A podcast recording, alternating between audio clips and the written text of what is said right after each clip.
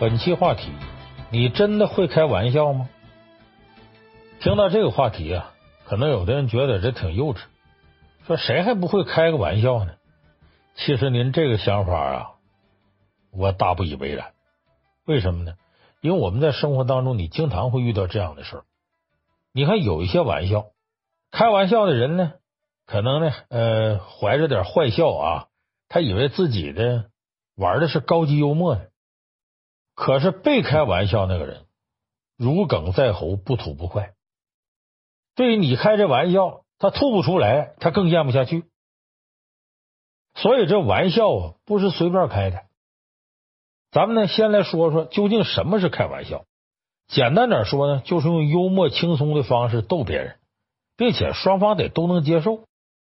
所以呢，你把玩笑开出来呀，对方得听着舒服，能接受。这是开玩笑的一个基本条件。中国古代呢，有这么个词儿，叫“血而不虐”。这“血”呢，就是戏谑的“谑”，虐虐待的“虐”。他这句话呢，出自《诗经》里边，《诗经》里呢，原话说呢：“善戏谑兮，不为虐也。”什么意思呢？就说会开玩笑的人，他不会伤人的。你想想，古人呢，确实挺智慧的。短短这么几个字啊，就概括出人际交流方面关于开玩笑的一些规范。我们说这谑而不虐，确实是个境界。可是有的人呢，谑而近虐或者谑而虐，就开玩笑啊，接近伤人，或者索性开玩笑就是个伤人过程。所以我们说这个谑而不虐、谑而近虐和谑而虐，其实是三种开玩笑的境界。你反观我们这个现实。生活当中随心所欲开玩笑的人呢，可不少。有些人开起玩笑来，常常不分场合，不管对象，不顾内容，他自己觉得他挺幽默，实际上呢，却把人伤了个不轻。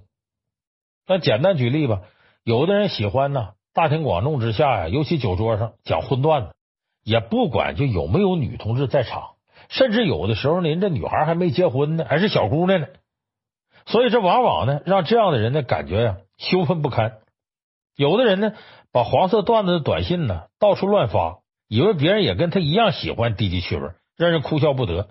还有的人呢，开玩笑拿别人的隐私啊、忌讳啊、亲人呢，或者身体缺陷，拿这些东西当做玩笑素材，明着是逗乐，其实是讽刺伤人。还有一些人呢，开玩笑伤害别人之后呢，如果对方有意见，他还得抱怨两句，说这点玩笑都开不起，你真不识逗。这样一说呢。反而是怪别人气量太小，所以说这个开玩笑啊是门艺术。玩笑开的好呢，不光显示一个人幽默水平，还能反映出他的情商高低。今天呢，我就给大伙说说这开玩笑都有哪些讲究。我是觉得开玩笑呢有三点很重要：讲分寸、分场合、懂自嘲。你这三点做好了，你才有足够的情商来开玩笑。咱先说第一个。你要掌握开玩笑的分寸，分寸呢就是限度，就说我开玩笑呢，开到什么程度，你必须心里有数。首先呢，就是要掌握开玩笑数量的分寸，就是一个玩笑啊，你要控制数量，不能反复多次的开，这样呢很容易啊让人觉得呀，说你这个不是在开玩笑，你这是说真事儿呢，就说白了就当真了。咱举个例子啊。有这么一对情侣，这女孩呢姓吴，咱就管她叫小吴。她和男朋友呢，在别人眼中啊是对模范情侣，也没见他们红过脸吵过架。而且这小吴呢，已经正式见过男朋友的家长。接下来呢，可以说俩人就谈婚论嫁了。可是让人没想到的是，就在这个节骨眼上，两个人突然分手了。因为啥分手呢？就因为几句玩笑话。那怎么回事呢？在大家眼里啊，这小吴的男朋友啊是个高大帅气、谦和有度的人。可这仅仅呢是他的外在，私底下呢，这个人呢就说话不是很有分寸，脾气也不是很好。那男生呢有点这个缺点呢，小吴还可以接受。但是最让他受不了的是，不管说什么事儿，她男朋友都跟他开一个玩笑。什么玩笑呢？就说小吴你怎么这么矮？你怎么这么丑？怎么样？怎么样？总用这样的玩笑来结束两个人谈话。你比方说，他们一块逛街，这小吴就问男朋友说：“你看我这件衣服怎么样？”男朋友就说：“哎呀，你腿那么短，穿起来肯定不好看。你看这衣服，你你多瘦啊，你又矮又胖，肯定不合适。”这一回两回呀，小吴以为他开玩笑说说，但是次数说多了，小吴心里就觉得说是不是在男朋友心里真认为自己又矮又胖呢？你再比方说，俩人平常说到哪个女孩了，你的同事哪个女孩，我的同学哪个女孩，这男朋友呢，要么说说那女孩比你还难看呢，要么就说你呀不如人好看。时间一长呢，这小吴对自己产生疑问了，说我真的有那么丑吗？其实这小吴呢，身高一米六三，大概九十二斤重，可以说呢，虽然个不高，但在女生当中也不算很低。再穿上高跟鞋呢，那就显得人挺秀气。而且站在一米七八的男朋友面前，也不会矮很多。而且小吴长得也不丑，还有两颗虎牙，挺可爱的。所以这小吴听多了，心里不舒服，多次向男朋友提出抗议，但她男朋友依然乐此不疲的开这种所谓的玩笑。到最后，小吴觉得已经没办法跟男朋友正常交流，最后忍无可忍，提出分手。你看，男女朋友之间开玩笑啊是很正常的事，但是你同一句玩笑话说的次数多了，就算不被当真，心里也会介意。这就跟心理暗示一样，自己在心里反复问自己：难道我真的又矮又丑？慢慢就会觉得我可能就这样。这就鲁迅先生说的：“走的人多了，也便成了路。”就这个道理。你看。电视剧《芈月传》里有这么段情节：魏国送给楚王一个美人啊，魏美人，这个人倾城之貌。这楚王的王后、南后知道之后呢，非常嫉妒，就想跟他争宠，重新得到楚王的宠爱。这个时候呢，谋臣张仪呀，献上一条计策。南后听了之后采用了。这南后见魏美人的时候呢，先是行跪拜大礼，然后夸妹妹你真是仙女下凡，让我自个儿自惭形秽啊。这样的举动呢，让楚王觉得，你看我这王后挺大度。可这仅仅是南后造成的假象。事实上呢，背地里呢，他早已安排出侍女，放出消息说，按照楚国的审美标准，这魏美人虽然美貌，但有缺陷，她鼻子有点歪。所以一两个侍女这样说，这魏美人可能觉得将信将疑。但周围的侍女都这么说，她这入乡随俗啊，她就有点当真了。所以每次见到楚王呢，怕楚王嫌他鼻子有点歪，就用扇子遮住鼻子。偏偏楚王身上呢有胡须，所以就南后就说了：“他为啥捂着鼻子呢？他嫌你身上有味儿，魏美人嫌弃你。”一气之下，楚王大怒啊，就派人把魏美人鼻子给割了。这件事在历史上是有史可循的，这是件真事儿。后来白居易呢挺感慨，写了一首《天可度》。怎么写呢？叫天可度，地可量，唯有人心不可防。但见丹城赤如血，谁知伪颜巧如簧。劝君掩鼻，君莫言，使君夫妇为身伤。哎，就说他使这离间计呀，让这楚王啊跟魏美人啊，从此俩人就掰了。这是，所以开玩笑呢，不要总揪着一点反复说，或者在你看起来呀，这就是调侃。但是呢，对于被开玩笑的来说。他可能对自身会产生质疑，从而造成心理阴影。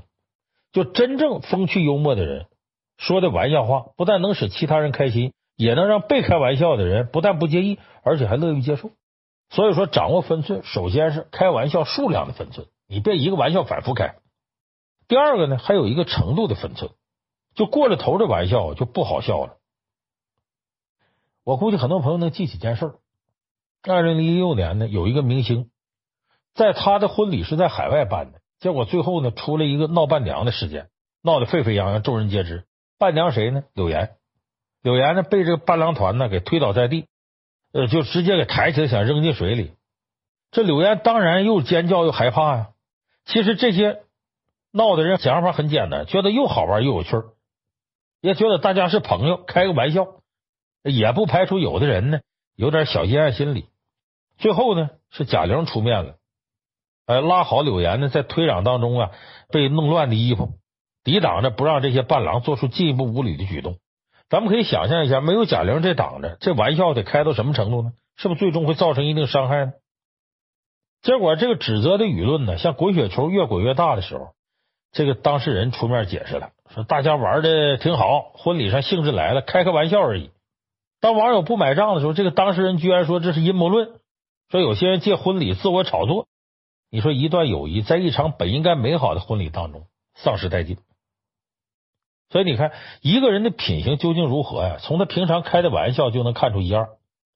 当一个人所谓的玩笑是建立在他人痛苦的立场上，是建立在肆意践踏对方尊严立场上，然后事后又大声惊呼啊，你这大惊小怪，不识闹，要这样的人，你离他远点，因为这样的人以后无论做出多过分的事，他都毫不自觉。明明伤害对方，他却怪对方啊不体谅他，怪对方小心眼。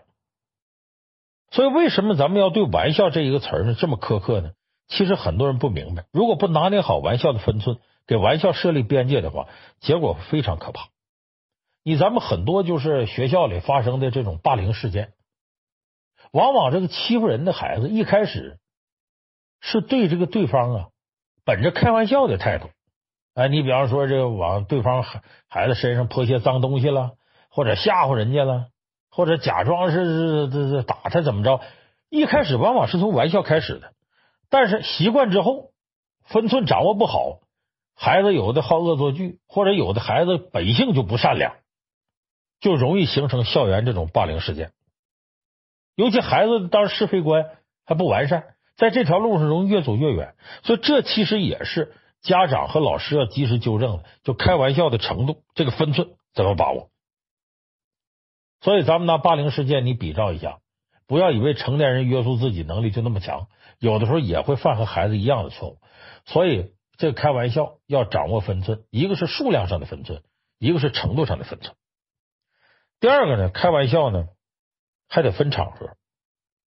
哎，这个场合呢，咱们先说说啊，就这个场合的真正概念是什么？你比方说，首先在紧张的气氛之下。你不要轻易开玩笑，否则结局不可挽回。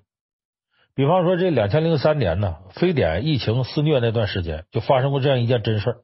当时有个年轻人呢，闲着没事儿，看这个身边啊，说是谁一得非典了，说有可能疑似啊，旁边人都吓过吓，都到医院去查去。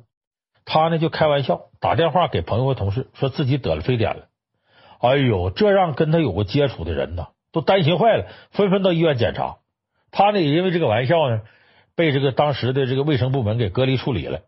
当他意识到事情严重呢，就赶紧给大伙打电话说这就是个玩笑。可这时候结局已经不能挽回了。最后呢，他拿这么重大事开玩笑，不仅自己受到单位处分，很多好朋友因为这事跟他绝交了。很显然，在这种紧张的气氛时期，你开这样玩笑是无法原谅的。你在比较庄重的场合也不能随便开玩笑，嬉笑打闹呢都有失尊重。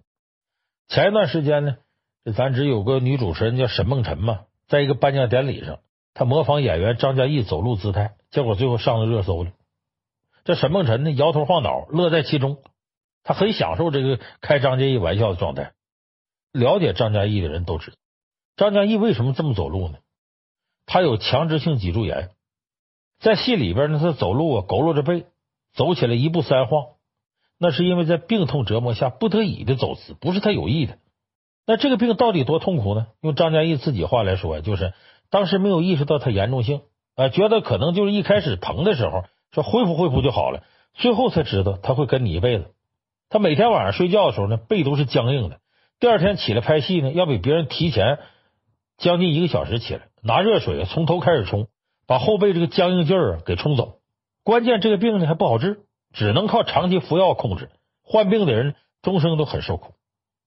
所以了解这个情况之后，沈梦辰觉得很不好意思，在微博上公开道歉，说自己不知情，暗示说我这不知者无罪。但明白人都能看懂，这个呀，并不能成为可以在公共场合开玩笑的理由。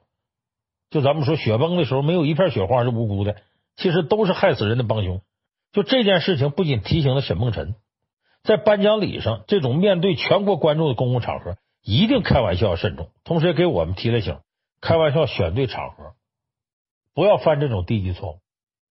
就我说，庄重的场合不适宜开玩笑，紧张的气氛下不适合开玩笑。那么讲究场合的玩笑是什么样呢？举个例子啊，有一次在一个公共场合，黄渤接受采访，当时呢这个采访的环境啊比较阴暗，光线不够，黄渤就随口说了句：“说坐在这儿啊，怎么就跟提审犯人似的。”结果采访的记者很尴尬，说：“黄老师，要不换个地方吧？呃，或或者坐那边。”黄渤说：“别别别，不用不用不用。”黄渤这时候就意识到自己这个玩笑啊，让对方难堪了，所以他就去呢，拿过一盏台灯过来，把灯开开了。他说：“来，开个小灯，这样更像。”其实意思说更像审犯人。但是现场的人一听这个笑话包袱，哈哈大笑，这气氛呢就变得轻松起来。就黄渤这三两句呢，看似是为了逗乐的话，实际上呢，这是懂得开玩笑的高情商。这个问题呀、本来是工作人员选场合选的不好，失职了。黄渤没有用刻薄的语言和态度应对，而是用自己开玩笑的方式化解了尴尬，也解决了问题。所以在合适的场合用恰当的语言来愉悦氛围，缓解矛盾，这是开玩笑懂场合的精髓。这是我说开玩笑啊，你要分场合。再一个，开玩笑呢，你也得呀看对象，就你分跟谁开玩笑。一个平常玩笑，你跟甲说没问题，跟乙说可能就引发地震。你看咱们有传统的昆曲《十五贯》，这年岁大点的朋友都看过这个，他就讲的就是一个因为不看对象乱开玩笑引发的悲剧。剧中人呢，这人叫油葫芦，平常呢大大咧咧不拘小节，非常喜欢开玩笑。他跟他自己的养女啊，也开上玩笑了，而偏偏他这养女呢，为人刻板，遇事儿较真儿。有一天呢，这油葫芦对养女开玩笑说：“我呀，把你给卖了。”结果他养女信以为真了，半夜三更就跑了，跑的很匆忙的，忘了关门了。正好啊，有人啊来偷东西，结果偷东西过程当中就把油葫芦给杀了。你看看，就这个事情，别人听了可能是个玩笑。可能啊，回个玩笑就算了，可偏偏油葫芦的养女是个爱较真儿的人，结果油葫芦呢不顾养女的性格特点，开了这个严重的玩笑，最终酿成了悲剧。所以咱们说，一千个人有一千种脾气，有的人喜欢嘻嘻哈哈，经常跟你开玩笑；有的人不苟言笑，喜欢严肃安静。这两种人呢，应该区别对待。你对性格活泼外向的人，开玩笑幅度可以大点，但是对于那种刻板较真儿的人，一定要小心，不能随便跟他乱开玩笑。所以在我们生活当中，你会经常碰到啊，就有的人呢，他就是想什么事情直来直去，什么事情特别爱较真儿，你说什么他都很认真。这样的人呢，不能随便给开玩笑。如果真就是跟他开了个玩笑，他较真了，你得马上解释。你不能觉得，哎呀，你看他较真儿真好，我逗他玩吧，这非常有可能给你俩关系造成不可挽回的一种结果。所以大家对这个开玩笑分清对象的事儿。一定得特别注意。再有，开玩笑还得看时机，就是你这个时机对不对？你比方咱举例子啊，《红楼梦》里头，呃，第三十回，薛宝钗呢巧借负荆请罪来影射贾宝玉、林黛玉。那这两个人争吵之后呢，呃，贾宝玉向林黛玉赔罪的事儿，这个薛宝钗呢就借负荆请罪来说这事儿，结果使贾宝玉、林黛玉两个人都显得很尴尬，几乎无地自容。小说里接着写的。说凤姐于这些上虽不通达，但见着三人行景，便知其意，便也笑着问人道：“你们大暑天谁还吃生姜呢？就是大热天，你们谁吃生姜？”众人不解其意，就说没有吃生姜。凤姐故意用手摸着腮帮子，诧异道：“既没人吃生姜，怎么辣辣的呢？”宝玉、黛玉二人听见这话，越发不好过了。就王熙凤啊，借着吃生姜的事，意思说你们这。现场气氛尴尬，本来这个宝玉黛玉正尴尬呢，王熙凤这时候开这种玩笑，显然时机不对，让本来都陷于难堪境地的宝玉和黛玉更加难堪了。而站在王熙凤的角度来说，她开玩笑就是为拿别人寻开心，哎，这也形象的揭示了王熙凤当时有幸灾乐祸的心理。回到我们现实生活呢，这种不合时机的玩笑也不少。举个例子，有一年呢，这个我和一帮朋友出去旅行。结果同行当中一个女性朋友啊，把她老公送她的钻戒呀给丢了，就不丢哪去了。你想，这是结婚戒指，这女的肯定着急啊。所以正是所有人都帮她回忆，说你钻戒可能丢哪儿了，丢宾馆房间了，咱们看的上一个景点啊。这时候我们当中有一个朋友突然笑着说：“说你说你啊，结婚钻戒都能丢，你怎么不把自己也丢了呢？”这会儿大家呢也没心思理睬他，结果他来劲了。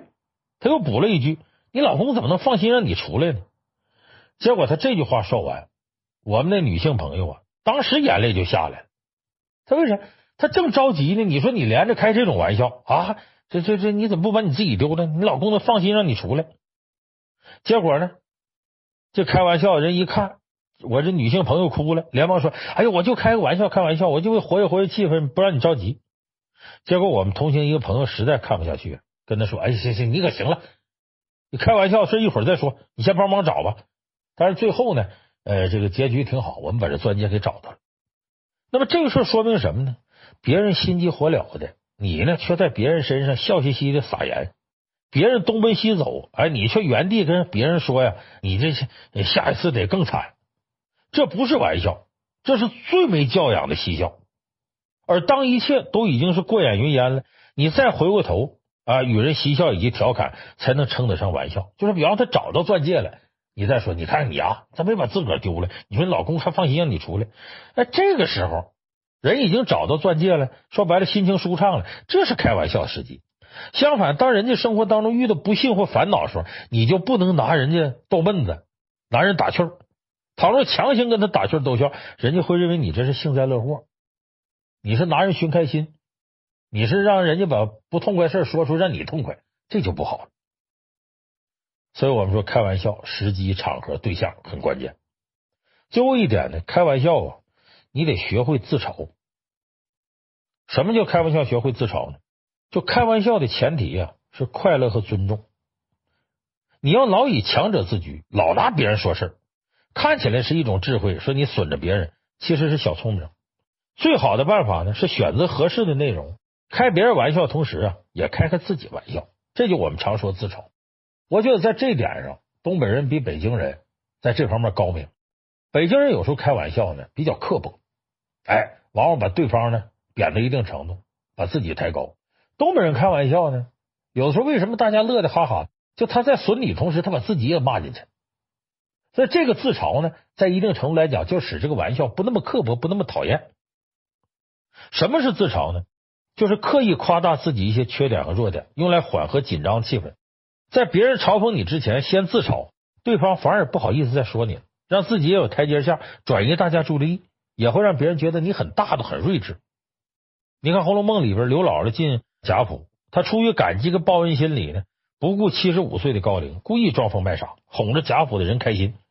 这就是明显的带有自嘲色彩的玩笑。你再比如说这个呃，主持人董卿，在有一次在云南大理呀录节目时候呢，呃，不慎摔个跟头，他给自己打圆场说，说自己被大理的美景所倾倒，这就巧妙化解了尴尬，让一个不大不小的失误呢融化在大家的笑声当中。就你要主动的自嘲，就会化解很多尴尬，还把别人嘴堵上。还有一种自嘲呢，也很高级，那就是呢，你呀可以先吐槽对方，然后收回来，你再来个自嘲，这样既开了对方玩笑，也开了自己玩笑，产生了连续两次幽默的情绪起伏。咱举个例子，你像我记得吐槽大会有一期，就是主嘉宾呢是周杰。当然，周杰这个是发言，都是这个吐槽大会人给写的本子嘛，也彩排好的。这个不少的嘉宾呢吐槽周杰，然后轮到周杰反击时候呢，他把现场嘉宾挨个吐槽了一遍。当然，这文本里写的，比方说李诞眼睛小，王自健大舌头，呃，史航喜欢脱稿。然后他话锋一转，说：“你们有这么些毛病，还好意思吐槽我鼻孔大？”很多人说周杰那鼻孔大吗？说你们还好意思吐槽我鼻孔大？我对你们嗤之以鼻孔。哎，搁这个包袱收尾。你看周杰这个玩笑就是组合拳，先吐槽对方，然后再收回来自嘲，这就比较完美的诠释了如何正确的开玩笑。所以说，好的玩笑里啊藏着高情商，坏的玩笑里却藏着匕首。何为砒霜？何为蜜糖？你看上去这玩笑是一样，可本质大不相同。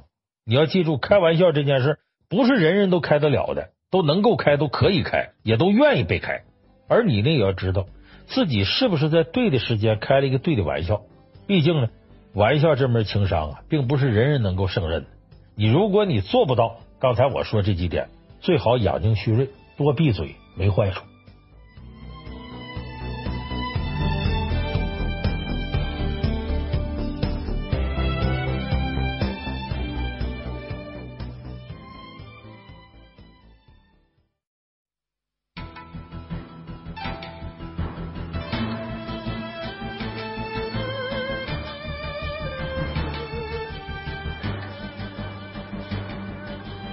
本期话题：化解职场天花板。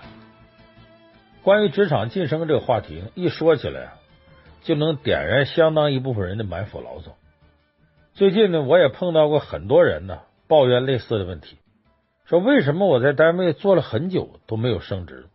为什么我为公司做了很多贡献，却没有得到应有的回报？为什么别人跳槽工资翻倍，哎，我却老是在同一个水平跳来跳去？这个答案其实很简单，就是你碰到了职场天花板。当我们在一个企业里的同一个岗位上待久了，大部分人就开始考虑啊，升职加薪，或者想挤进管理层，呃，或者是核心管理层。这个时候呢，当你发现自己无法得到晋升发展机会，你就会产生职业倦怠，就是疲倦，进取心和积极性啊，比以前呢大大的下降，工作动力锐减。那么，如果你也遇到这种情况，那就是通常所说的职业天花板的现象。当然，每个职场人呢都希望能够突破天花板。你毕竟这程序员，你也不可能一辈子编程；销售，你也不可能一辈子陪客户喝酒。就算你自己身心上经得住折腾，你后边还有一些新生代一浪又一浪的把你残忍的拍到沙滩上。所以，你要想真正冲破职场天花板。需要你充分了解你头顶天花板到底在哪儿。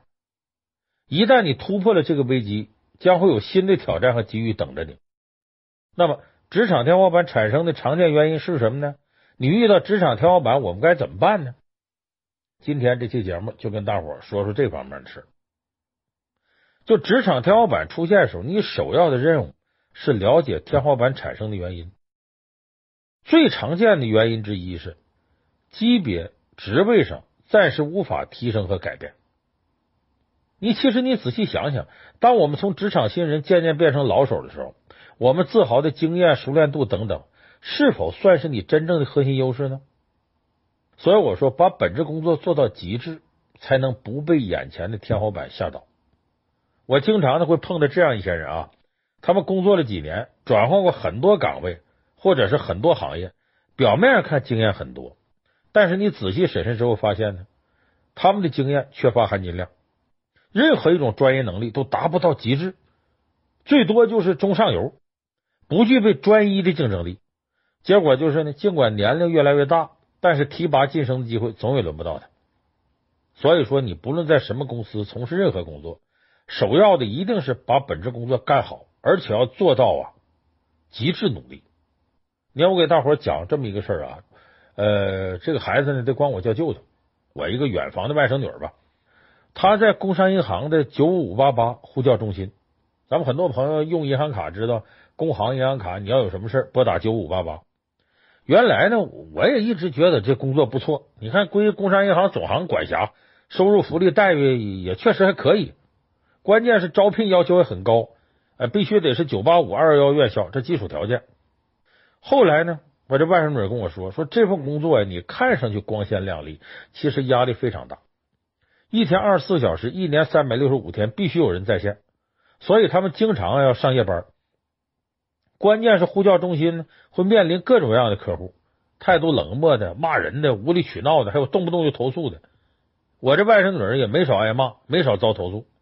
而且这个工作属于专业性很强的工作，但是晋升的管理职位却很少。”在这样的高强度、高压力、前途渺茫情况下呢，大部分人不愿意在这个看得到未来的工作上浪费大好青春，所以很多人是干了一两年、两三年就选择离职。但是我这外甥女儿呢，她选择留下来。我问她，我说你身边那么多同事走了，你怎么没走呢？她说她当时也犹豫过，但是觉得这一行自己还没干明白呢，你换了别的工作也同样不会好到哪儿去。于是呢，她就全情投入到这份呢看似很普通的工作当中。他仔细研究客户的特点、脾气、性格，根据不同的客户使用不同的沟通方式。刚开始呢也不是很成功，后来干了两年三年呢，慢慢摸出一些规律来。他把这些规律呢主动在他自己的工作小组当中分享。后来他这个工作小组的投诉率是整个九五八八中心最低的，客户满意度也是最高的。于是呢，他就被请到给整个中心将近这个几百人，后来上千人，给这些人做这种经验分享。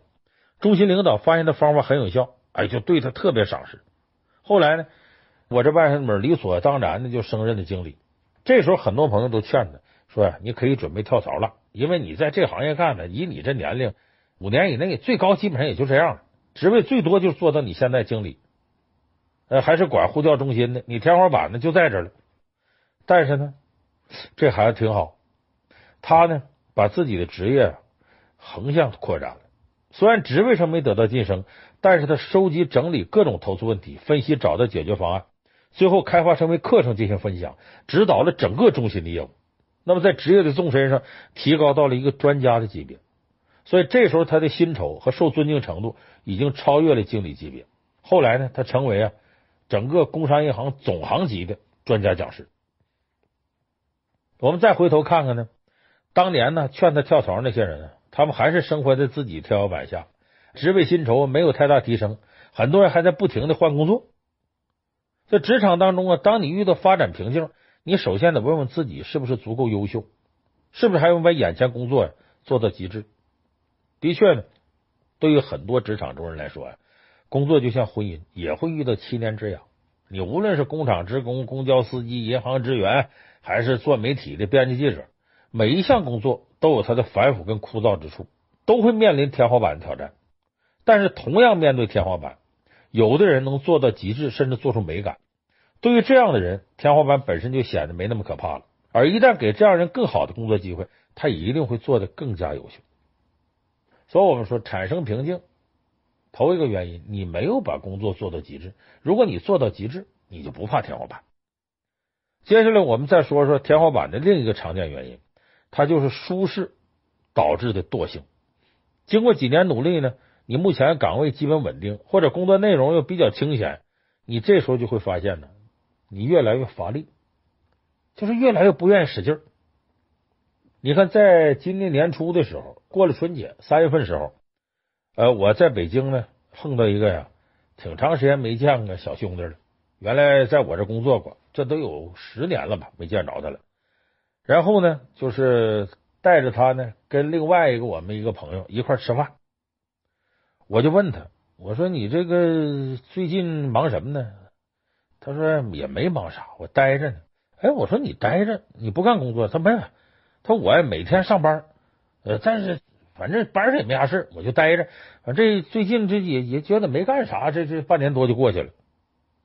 我旁边那朋友啊，他正在创业呢，整天焦头烂额，因为他特别好奇问，说你还能有这种状态？就最近这大半年都不知道干什么？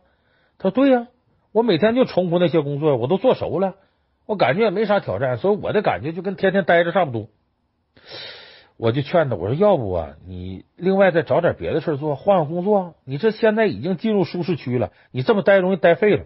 结果呢，他斩钉截铁的反驳我，说不对，老梁，我这才不是舒适区，我每天要按时上班，我从不迟到，从不早退，我很规律，我也很努力。这时候我就劝他，我说：“那最近这些年，你感没感觉到自己工作生活有什么变化？你还有激情吗？”他想想说：“说你还别说，我还真好像没啥激情。你看，人有一种习惯，就是总喜欢在舒适熟悉的环境当中待着。这种舒适区一旦建立啊，你就会变得无比依赖，从而就不愿意飞出去看看，怕看到外面的世界。那么最容易遭遇到这种瓶颈的人群呢，得数三十多岁、四十多岁的人。”这个年龄段的人呢，生活基本上安定下来了。如果再重新找一个机会的话呢，这个机会成本特别大，所以对于突破舒适区啊，他会特别犹豫。我们经常说，说自己才是最难突破的天花板，因为忘掉身份认同，勇敢的走出自己舒适区，从来不是一件令人感到愉悦和轻松的事。你看，我有个小朋友，呃，说小也不小了，也三十多了，叫小雷，他呢就职于一个国际化的科技公司。他从毕业呢就进了这家公司，一干就十年。虽然他在公司也做到一定职位，现在他有三十五了，年薪上百万。哎，在一般人眼里看混得很不错。可是他呢也碰到了职场天花板，就是在他这个国际公司里边，想要升职没有希望，因为他的上级是个美籍华人，精通中英双语，又熟悉中国文化、美国文化。对于在这种国际化大公司，这背景再合适不过了。只要他上司自己不动，他想升职超越他上司比较难。有一天，这小雷跟我聊这事儿啊，就很难受。他说：“我也想过跳槽，就跟我一个时期入职的前同事，现在已经遍布各大公司，只要他们给我内部推荐一下，我跳槽还不难。我说那你为什么不跳呢？他就跟我说说现在啊，你这个评级薪水不涨，跳槽很容易。但是你要想跳槽之后升职或者涨薪，这个很难。但这个还不是最令他担忧的。他说我就一想啊，我要跳槽，我得从头开始适应新环境，适应新同事，我就发怵，我就有点害怕。你看。这小雷担心呢，不能适应新的工作环境，所以宁可待在舒适区里，也不愿意打破头顶天花板。一直到现在呢，这个小雷还在犹豫考虑，就这么一拖，这半年又过去了。其实小雷这种愿意待在舒适区的境遇啊，我想起了外国科学家做过一个实验，他把这个一堆跳蚤放在烧杯里边，上面盖个玻璃盖，刚开始所有跳蚤都奋力往上跳。你听着叮咚的撞的玻璃盖声音不断，没过多长时间，这叮咚声音没了。就是所有这些跳蚤觉得跳不到玻璃盖那会儿，所以它再跳呢，也就跳到不到玻璃盖的高度。到后来你把玻璃盖拿掉了，也没有一个跳蚤跳出来。你看这现象多有意思。后来科学家呢，把这个烧杯放到酒精炉上加热，很快所有跳蚤都跳出来。为啥呢？再不跳出烫死了。所以这就是啊，你不逼自己一下，你是不敢走出舒适区的。你永远不知道自己有多大潜力。所以不是头顶天花板挡住了你的职场去路，而是你自己内心挡住了去路。你看前一阵子黄渤导演那个一出好戏，那电影在院线上映，呃，大伙反响不错。那么在黄渤转型导演之前呢，他其实已经是非常非常成功了。你看影帝、演技派、高情商、三观正。而且他多年来他演的作品一直都是口碑票房双丰收，市场号召力非常强大。那在外人眼里他正当红，他本可以选择在演戏、综艺这些方面他游刃有余的领域待着。但是时间久了，黄渤自己感到表演上开始遇到瓶颈。他对媒体特别实在的表达过，说我有点缺乏动力了，就碰上角色呀，我认真一琢磨就能演的还可以。我下次再碰上角色呢，哎，我演的还可以，就每一次呢，新角色呢让我挺兴奋。可是这些年呢，大伙找我演的电影越来越类型化，让我兴奋的新角色越来越少。结果我被大家广泛认可之后，我开始出现倦怠了。我曾经那种热情啊，开始减退了。有时候甚至就不知道接个戏，说我还为什么要演这样角色，就动力不够了。所以黄渤这个时候觉得自个需要新的挑战。就诚心寻找自己原先激情燃烧那些东西，所以这个时候黄渤非常勇敢的走出了自己的舒适区，他决定停工，不演戏了，专心当导演。所以二零一五年呢，他把编剧找来呢，一起关在一个地方专心写戏，他自己找演员、建组、开拍、剪辑、做特效。这三年，他把最难的事儿全聚在一块干了，基本也没演什么戏，但是自己导出来这么一部。一出好戏的电影，电影上映之后，有人问黄渤说：“你做导演难吗？”黄渤说：“毫无疑问难呐！成为导演之后啊，你每天要琢磨的，除了怎么把戏拍好，要处理各种突发事件和未知的风险。这还不包括自己的专业知识储备不足啊，能力限制性等等啊。”但是黄渤说：“如果你能找到一件事，让你的兴奋点重新燃烧起来，那就值。”所以你看，很多吃清水饭的职业，如果一直想着曾经的风光，总想着过五关斩六将，舍不得从鲜花和掌声中跳出来，那你早晚会走完场。所以走出舒适区去寻找新的突破，终有一天你会让自己呀、啊、能够摆脱尴尬的境遇。黄渤是知道这一点，所以他勇敢走出舒适区，用自身努力又换来新的成功。那么走出舒适区呢，接受外来事物，接受熟悉圈子以外的人。本身就是啊，和人的本性是相反的，但是这却是最必要的。不要让自己成为职业路上啊压死自己的那块天花板。你要迫使自己走出舒适区，强迫自己适应，让自己在有限时间里面变得更有价值，让自己变成不一样的人。你就得从现在开始。下面呢，我们再说说突破职场天花板第三个方法。就在信息爆炸的今天，如果你不持续的学习，很快就会因为知识结构的老化面临淘汰。这种尴尬呢，也是出现职场瓶颈的原因之一。因此呢，你有意识进行充电学习，保持自身职场竞争力，也是突破职场天花板的有效手段。你看，现在咱们这个时代发展非常快，知识更新也快，学习必须是终身的。即便你是行业精英，也要不断学习。更不用说呢，你会遇到职场天花板。我有个亲戚家的孩子，姓庞，这小孩大学毕业后呢，在生物医药公司做了两年研究员。本来呢是处在职业的上升阶段，可是他最近发现呢，如果没有硕士以上学历，以后很难晋升。而基层研究员的身份可能得跟他至少十年甚至更久。他看到公司里四十多岁的老研究员呢，日复一日做着一样的实验项目。他感觉这就看到自己天花板了，这就自己看得见的未来。所以啊，他寻思说：“我趁年轻啊，我到国外念个 MBA，回来以后就可以轻松占据公司的中高层管理位置。”所以他就这么做的。而且后来在国外念了之后，回来之后啊，还真就是年纪轻轻就进了公司的这种中层。所以说，有一部分人呢，他会选择这种主动提升、主动学习；还有一部分呢。选择不变应万变，觉得说我忍一阵子，或者换个工作，过一段时间就好了。可是当你工作了四五年甚至更久的时候，你扪心自问：我们还愿意学习吗？不管做什么工作，我们始终会达到一个满足现状的时候。但是你又会发现呢，不断升职的领导和同事，他们总是懂得社会风吹草动，总会知道这个自己的瓶颈在哪里，自己怎么去突破。就成功的人。基本都是不断的持续学习的人。你不断学习，突破的不只是职场天花板，还是未来的职业壁垒。在我们现在这个社会啊，未来职业的边际会越来越模糊，社会协作会越来越紧密。所以，我们现在需要做的就是多扩大自己圈子，多为自己充电，不断开拓自己眼界。你看看行业的变化，时代的变革，你可千万不能固步自封。所以，你持续学习，可能有人会觉得你现在学这个对你工作也没什么用，那可没准。天底下就没有没用的知识，你持续学习，将来很有可能有意想不到的收获。你看，我给大伙举个例子啊，这是我在那个网上看来的，很有启发。就这个人呢，大概有三十多岁，他在管理咨询行业做了很多年。哎，其实咨询项目的成果呢，说到底，就说白了，他经常呢做 PPT。你比方说二百多页的 PPT，如果一个项目二百万。那么可能一页 PPT 价值就值一万元，因为他的 PPT 做的非常好，他经常利用休息时间自个儿琢磨，到处找资料学怎么把 PPT 呀做的更精美。有一天，一个客户领导也和他说：“说你的项目一百万元，其中三十万元是给你 PPT 的钱，因为你做的 PPT 是我见过做的最好看。”结果这句承认的话对他影响很大。后来，他把双休日跟假期也拿来，拼命研究怎么写好 PPT 内容，把 PPT 做得很美观。那么，他在他所在的管理咨询公司工作了八年，始终是个小中层。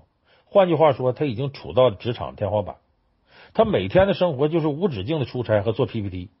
有一天呢，他出差在酒店里边吧，待下来了，觉得他日子挺无聊，于是他在网上呢就把自己 PPT 的心得体会啊写出来，在论坛里发了。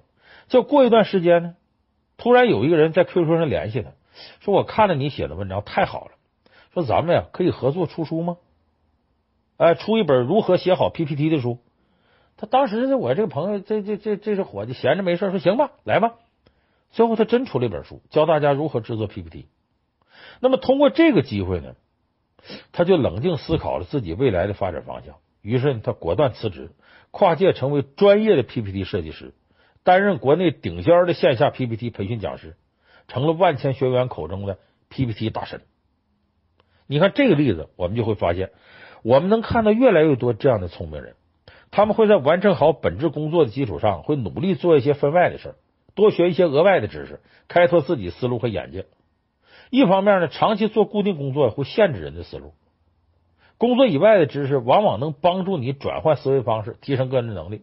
另外呢，这些额外的任务有机会让你接触到更多不同的行业和更多的人，有助于你了解行业未来的发展方向，能够一下子帮你打开你可能以前都想不到的那些格局。但我们看到有的企业管理者呀，他还会身兼资深的健身教练，很多中小学老师呢还是著名的网络作家。而我们原以为一个人一辈子呢就只能干一份工作的观念呢，在互联网时代被打破了。当我们走出去呢，看到更广阔的世界，才发现自己原来啊一直是一只井底之蛙。所以，想要在职场中获得成功，摆脱职场天花板，免于被淘汰，你必须不断的学习，不断开拓自己的眼界和格局，这样才能保持自己的竞争优势。那么今天呢，给大家讲了呀很多打破职场天花板的办法，虽然不能解决每一个职场人的问题，但是总的来说，这几方面还是具有普遍代表性的。应对职场天花板，首先需要我们认真对待本职工作，先把手中的工作弄懂弄透。其次呢，要敢于走出舒适区，打破天花板，还要持续给自己充电学习，不断开拓自己的眼界和格局。其实呢，换个角度看呢，职场天花板并不是什么坏事。哎，平静的感觉令我们重新审视局面，促使自己重新规划职场利益和目标。所以，当我们被迫把目光从这个平静里边转向平静外的时候，哎，你去打破了这天花板的时候，那么一个新天地出现就非常有可能。由此可能，你人生的大机遇就这么来了。